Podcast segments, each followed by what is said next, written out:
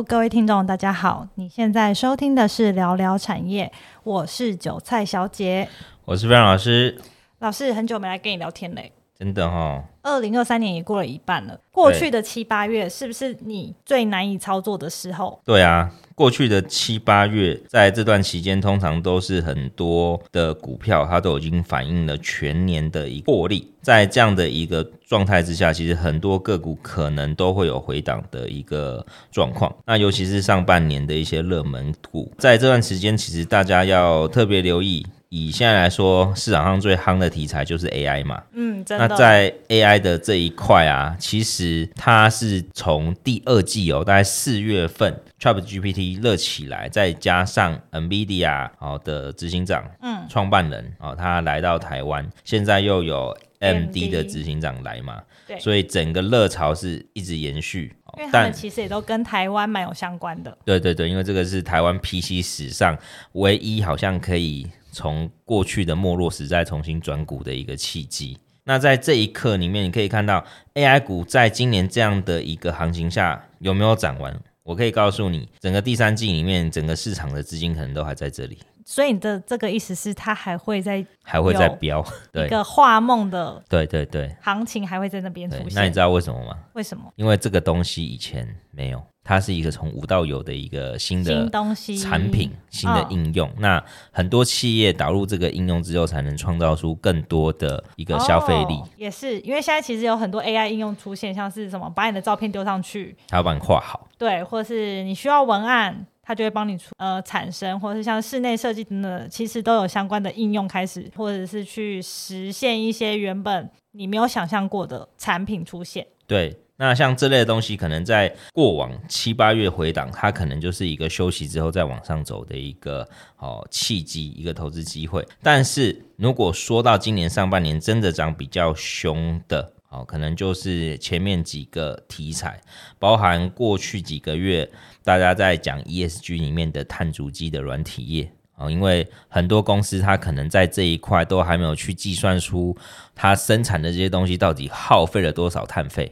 哦，对，对，那碳权的部分在明后年各国开始对就要开始去课税了嘛，嗯、所以大家就想哦，软体业会导入啊啊，这个涨了好几哦，你可能有倍数的，这样这些公司可能就要休息一下。嗯、那再来，我们再更往前面哦，在一二月的时候最夯的那时候就是观光、饭店、餐饮，其实现在也是，对，现在也是，可是现在饭店已经走到最末端了，嗯，好，因为该反应的都反应了。那另外还有一块是之前因为缺料，然后今年因为不缺料而开始拉货的，像工业电脑或网通族群，哦这一块的一个需求。那这边都是今年其实都已经涨到全年获利满足点的一个时刻。那最后像是之前啊大家提到的绿能啊，或者是电竞，它也有类似这样的一个状况哦。那甚至你可以看到最近中心店不是很。哦，对啊，很不好嘛，嗯，对，不能说他怎么样，就是最后还是被判刑了。嗯、像这样的一个状态之下，绿能的主导权可能就不在中兴电身上，可能就会落到其他的哦绿能概念哦，像是风电还是其他华城之类的，这个就是大家去留意的。哦，那整个这样听下来，其实上半年台股的热门产业前三名，第一名应该就是 AI 了吧？对。再来的话，可能军用哦，军用刚刚没提到，我们等一下讲一下军用。哦，军用是因为我一直看到新闻有在做相关的介绍，嗯、是对。那再来就是车用，对不对？嗯、对。那你对于这这三个主要可能比较热门的产业，老师你有什么样的看法可以跟我们分享？在这里哦，我们看到整个台股三大主轴，未来的一阵子可能都还是以这三类。延长性哦是比较大的。那刚刚我们讲过，AI 拉回后，大家要特别去留意，毕竟这个东西才刚开始。那在军用相关的部分，我想整个上半年哦，因为美中贸易战影响了很大嘛，那台海关系的危机也是全球有所瞩目的。这个每隔一阵子就被拿出来讲。对，可是。最近是一直讲，一直讲，一直讲，而且今年台湾的国防预算是真的实在都在增加的。哦，一方面也是乌俄战争嘛，对，乌俄战争所导致了这个起火线已经从那边转来海峡两岸。那另外，乌俄战争过去啊，你知道它真的是让所有的国家的军事库的库存，因为我们都贡献给他们，然后那些欧美国家一直支援他们，嗯、所以那个库存去化非常的大，因为都一直捐献给他们，让他们拿去战争上使用嘛，所以他们也还是需要继续来。对，他们要生产新的，对，所以在这一块其实军工题材今年来说是非常的强劲。嗯、那整个指标股来看，就是过往的汉翔、龙德以及全讯、长隆航太这几支，大概就是整个军工的一个代表题材。真的军工里面有大幅获利的，好像是丰达科、拓凯、八冠、哦，成田、祝融哦，其实。走势上来讲哦，现在整个军工是已经有点回档的迹象，就是走空了。后续一定就是有题材在起的时候才会在攻。那这个部分可能就跟选举有关系了。嗯、哦，那大家知道明年的一月要选举嘛？对，所以可能下半年在第三季末、第四季军工题材可能又会跑上来。那这个部分就可能是一些题材所带动的。表现，但有没有实质获利不确定哦，因为台湾相关的军工需求真的有比较大幅度可以看到获利的，大概就是刚刚前面讲的那几间公司。那这些公司可能还要再搭配全球飞机航太的需求发展，哦，才会比较容易赚到钱。嗯。而且其实这些东西造呃制造的时期也是比较长的嘛，对，对不对？所以它要反映在财报上，其实也是需要时间等待的。他们都是一批一批哦，他们不是一直造、一直造、一直造出来的。哦，所以主要还是要以财报为主。对对对，嗯。那最后就是在车用部分，我想车用这个可能未来三年我们都会持续的谈哦，因为整个车用市场的发展跟未来性是最稳健的。那大家要留意，二零二五年是整个电动车爆发的时刻，所以二零二四年就会是电动车产业的元年哦，尤其是零组件哦，这个是很重要的。你这样讲其实也蛮有道理的，因为其实近几年台湾其实路上电动机车。其实已经非常的普遍了。对，那电动汽车也不用说了，其实各个停车场都看得到特斯拉。对，或者是你的新大楼也都陆陆续续都在陆续增设这些充电桩等等的。嗯、那你刚刚也有提到了，明年或是甚至是后年是整个电动车产业爆发的时代。嗯，那我们今天就来聊聊这个话题吧。好，车用相关的概念股啊，其实不是一个新的话题。它本来就存在了。嗯，马斯克跟特斯拉这两个词，其实在这几年是非常的火红。对，加上最近呢，中国的车市其实也渐渐来加入这一块。嗯、电动车产业会不会变成一个红海的时代呢？我觉得以电动车产业来说，中国内地的电动车品牌真的是百家争鸣。对，非常的多。可是你看欧美哦，他们都是老牌的那些汽车厂。欧美的主要是不是还是这些，像是福特这些比较大的品牌在做，对不对？嗯，但是中国呢？中国部分只要有新创业者起来，他们就可以做无数的品牌。所以他们现在在电动车市场的确是一个。每个品牌都想要去做一个大幅竞争的一个商业模式，哦，但是我们可以知道是中国的经济状况是非常差的，所以最后能存活的也会像欧洲。美国一样，可能就只剩前几大，就是品牌很多，然后也有做得出来，但是卖不卖得好，销售好不好是关键大问题。因为后续还是会有他们要支持品牌的烧钱的一个基础嘛。那你车子卖不掉，嗯、你没有金流，那其实后续的品牌就可能会收掉了。嗯，对。那在这样的一个情况之下，电动车产业未来就是要抓到整个汽车的领头羊去投资才会有机会。嗯，其实整个电电动车产业的概念股其实也有蛮多的，像是最大的关键的是材料相呃电池的材料相关嘛，嗯、或者是模组供应商等等。嗯，再来就是你有提到的车用零组件，或是甚至是充电桩，还有刚刚提到的制造商。嗯。可以沾上边的有一有一大堆，那你有没有比较看好的产业类别呢？跟电动车有相关的。好，那在整个车用电子在零组件的部分呢，我觉得今年的状况是比较差一点的，因为大家都知道整个去年的状况，整个景气是开始反转的，但真的开始不好是从今年上半年开始，库存去化的问题在去年第四季就有小幅的浮出台面，但在今年的上半年是有一个。比较大的哦问题哦，就是等待客户的库存去化。在对于整个车用零组件市场来讲哦，这一些都是属于小幅度的衰退。也不是真的大幅衰退哦，他们就是大概衰退的五趴十趴左右附近。但如果以明年整个电动车市场的需求，它是开始有一些倍增的状况要爆发，那现在开始哦，这些零组件厂商哦，他们就已经看到了哦，底部到了哦，相关的需求又会开始强劲的拉货。那尤其在各国政府在二零二五年之后推动电动车的相关政策是哦，非常的强劲的，好，所以这一块跟着产业的趋势走，就算现在再怎么差，后面都会转好，所以这个部分哦，一定是要去留意的，因为这就是趋势嘛，对不对？是，尤其啊，过去燃油车使用电动车相关原电是很低的啊，因为过往燃油车主要还是以引擎为主，但现在的电动车，它里面的哦能源元件以及电子元件就越来越多哦，所以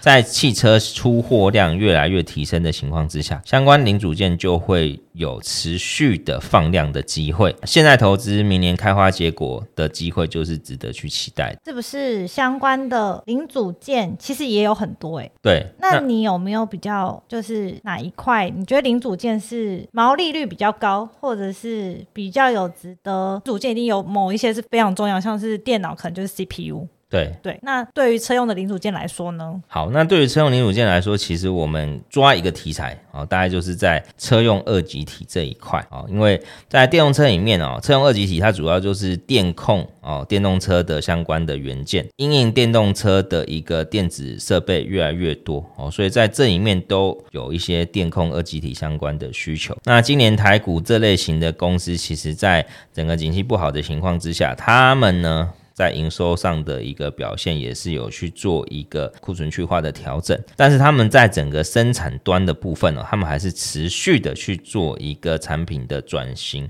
以及哦持续往车用、工控哦相关的产品来去做一个营运上的一个利基，甚至有些公司是直接把消费性的哦营收占比放掉。那这样放掉的话，你会看到营收的衰退幅度是比较大的哦，衰退的一个状况让大家会认为哦这。的公司营运是不是有一个比较不好的状况？但实际上哦，我们再从明年来看的话，整个电动车市场的放量之后，这个量跟需求一上来，其实它就可以把整个消费性，不管是营收啊，或是毛利获利的表现啊，都可以拉回来。那这类的公司可能就包含像是五四二五的台半哦，三六七五的德微，二四八一的强茂，跟八二五五的鹏程哦，这些公司在今年他们就做一件事情，就是调整产品组合。所以你的意思就是说，其实这些公司可能也都有做跟二极体或是相关的电子元件产品，但是他们看到了未来的趋势，想要往车用这方面做调整，所以他们的产品比例可能会是车用的零组件的开始拉高哦。车用二极体，嗯，到底跟电动车的相关点是什么？我们可不可以用比较白话的方式，让大家可以快速的明白这个东西对于电动车来说有多重要呢？好，那二极体基本上它就是整个电动车里面电流的一个守门员，那它主要就是放在整个电池旁边的一个控制电流的一个元件，它呢就像是一个电流进出的一个开关或者是电流阀。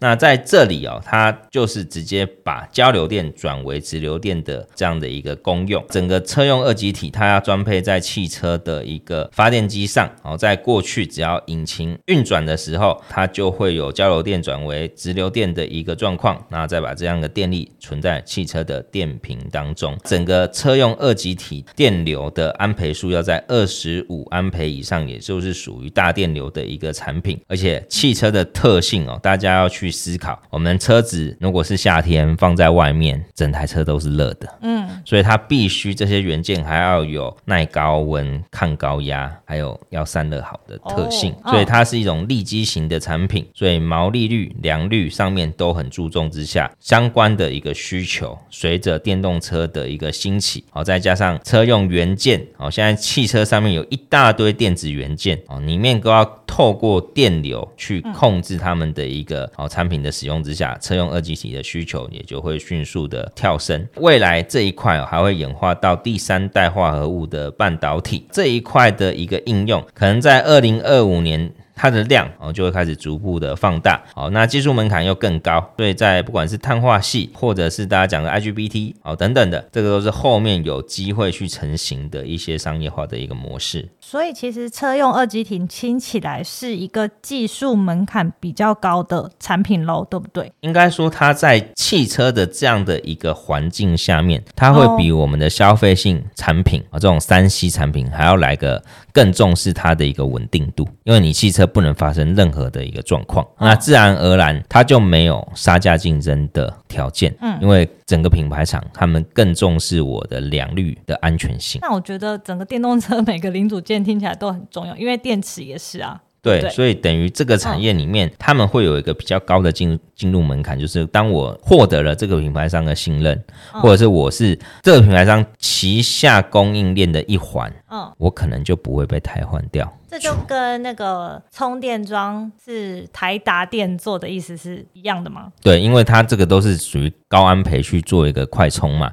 嗯，那快充里面大家就要特别去注重它的一个安全性、安全性、稳定度等等的。对，在这么多做相关的车用二级体的公司，你有没有比较看好的哪几间可以跟我们分享的？好，那目前以台股来讲哦，车用二级体最纯最大的哦，大概就是鹏程、德维跟台办。那鹏程的部分，过去本来就是在整个内燃机里面全球最大的一个二级体的供应商。那现在这一块哦。因为油电混合的一个需求，哦，所以它的二级体也逐步往哦这块去走。但它后面的市场是会放在二零二四、二五年哦，他们目前所透过并购茂系结合的新产品 IGBT，好，那这个部分预计是在二零二四年的下半年，大概是第三季末会开始去做一个量产出货。那目前的一个比较高阶就是油电混合的二极体呢，公司也提到了哦，受惠于整个四十八 B MOSFET 的模组需求满载，哦，所以预期哦，在明年第二季前，它目前的所有产能就会达到满载。那这时候的毛利率以及产产品单价都会提升。那现在它在今年六月把茂系并进来之后，营收是持续创高的，所以大家可以把营收扣掉茂系的状况，带去比较鹏程它过往的营收的一个表现，是不是随着产品组合的汰换之后，获利会比过往还要来得好？哦，这是第一家。那第二家的部分，我们可以看到。在台办的部分，这个是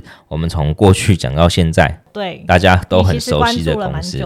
对，尤其这间公司过去就说，我随着车用市场走，我未来的表现一定会越来越好。但是当市场遇到哦逆风的时候呢，其实我们可以看到哦，台办它还是很积极的在整个车用二极体上的一个转型去做一个布局。今年的状况真的是跟公司去年底来看是非常不如预期，而且比公司想的还要差的一个时刻。可是公司已经投入非常多的资源，好在整个车用二极体上面，而且它还。把整个消费性相关的单子都剔除掉，所以它的占比除了衰退之外，也不接一些消费性的案子之后，今年的营收是比较大幅度的衰退，啊，所以是有稍微影响到它的一个获利的表现啊，所以大家如果看到整个台办的第二季财报，应该是表现的非常差的，但最坏可能就在这里啊，因为我们知道中国大陆现在开始哦，汽车又有相关的补助又出来了，那台办。跟比亚迪的一个合作之下，相关的需求以及它跟欧美市场的一个结合，还有一些新的单子都会进来。啊，所以等于说第三季逐步回温，第四季营运回归正常之下，明年台办就会回到他公司原本规划的成长轨道去放量，那这个部分就要跟电动车市场的成长有非常大的关系哦。这就跟电动车的黄金供需时间点是不是有关？对，就是当车这个电动车的需求量拉高的时候，其实相关的零组件就会爆量了。嗯，财报的反应就等于是。你提前布局之后，就是等待时间上的问题喽。对，因为这个是放量之后，你才会看得到它的营收规模、经济获利跳升。那其实股价呢，就会在这一刻哦，可能领先几个月去反映它的一个强势。哦，对了，老师，你前面有提到德维这间公司，对，我刚突然想到，在两个礼拜前，其实我有看到跟德维相关的新闻呢。嗯嗯嗯，他说他宣布要花八亿元去并购他的母公司的一个。达尔集团好像半导体厂吗？六寸的晶圆厂。哦，这样子的新闻出现，可以看到这间公司想要花钱去并购新的厂房，这样子的话，你是抱持怎么样的看法呢？好，那首先第一个，德维他过去就是达尔集团的子公司嘛，那现在子公司去并购并购母公司的细晶圆半导体的一个哦六寸厂。在这一块里面，意味就是它要做上下游的供应链整合，哦、整合了。对，所以对于它后续的一个毛利呀、啊，或者是接单啊，客户会更看得上，因为他知道你有好的料源。这样是不是也有等于类似想要做一条龙吗？没错，可以讲这样的意思。德维他就有讲哦，他除了并购这个厂之外，他其实在今年哦，他也。提高了相关自动化以及减少人员，然后这样的一个营运的一个方向，甚至他也提说，未来他不会接产品在二十五趴以下的订单哦，这样毛利率要高于二十五哎。对，这边有一个很好玩的数据哦，他在发生这部新闻之后啊，其实你可以去看，啊，德维的营收在去年是二十二亿，去年的毛利率都落在三十五跟三十七，嗯，他刚刚说他不接二十五趴。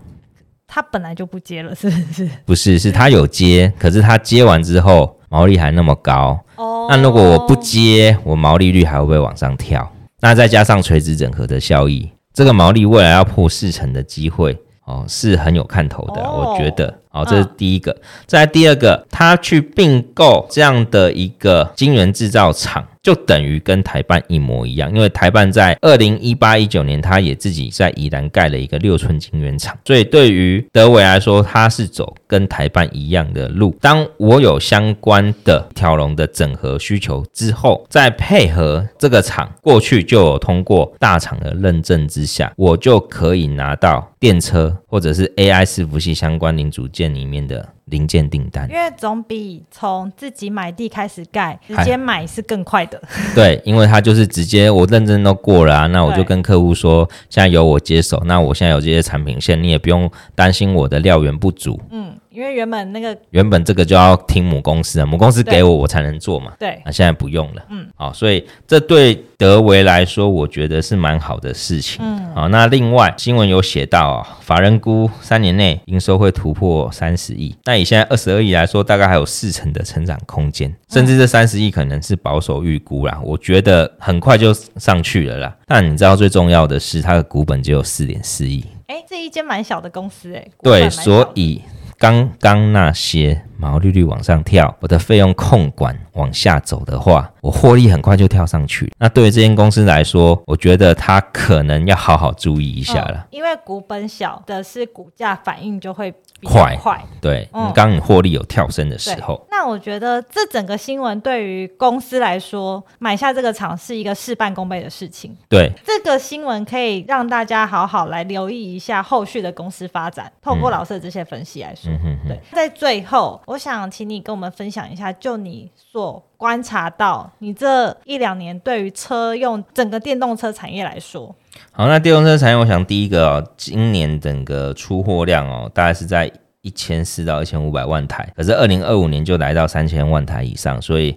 在未来的两年内，电动车的一个出货量会成长一倍，需求大暴增。对，所以明年是电动车市场的元年，嗯、所以相关零组件都是要留意的。再来第二个，好，明年整个市场进入成长期，要观察是最近谁有在扩厂的。那有在扩厂，代表就是客户要求他吗？还是他已经找到客户了呢？他手上有多少订单？对，还是新产品要出来的呢？哦，这个是要留意的。嗯、再来找规模经济。已经开始发酵的公司，那客户关系良好是车用里面非常重要的重点，因为这个都是靠关系打入相关供应链的。所以，二零二五只要有这样的一个需求，或者是有新产品、有扩产，这间公司它基本上就是值得期待。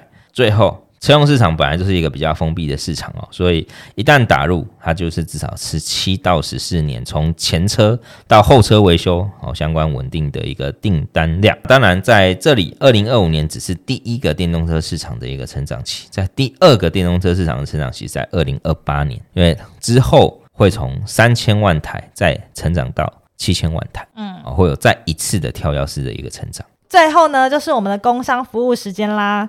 如果你对这一系列产业趋势非常有兴趣的听众们，请大家一定要去关注老师的粉丝团，因为在接下来的八九月呢，老师会推出线上的产业选股财报高阶班，名额是非常有限的哦。我们会把详细的报名资讯放在脸书的粉丝团公告，让大家能够早点抢到早鸟的优惠。那老师之后呢，也会拍一集 YT，好好的跟大家说明，如果你报名了这个课程，能够获得什么样的资讯，老师都会一一跟大家解释跟说明。所以，请你千万。不要还没追踪我们的话，请赶快到 IG、还有 YT 以及脸书粉丝团，每个粉丝专业都追踪起来哦。这样子你们才不会错过任何的最新资讯以及课程产业报名的相关连接哦。我们的下一集呢，会再继续跟老师聊聊车用连接器的产业概况，来分享给大家，就请大家敬请期待啦。那我们就下次见喽。好，拜拜。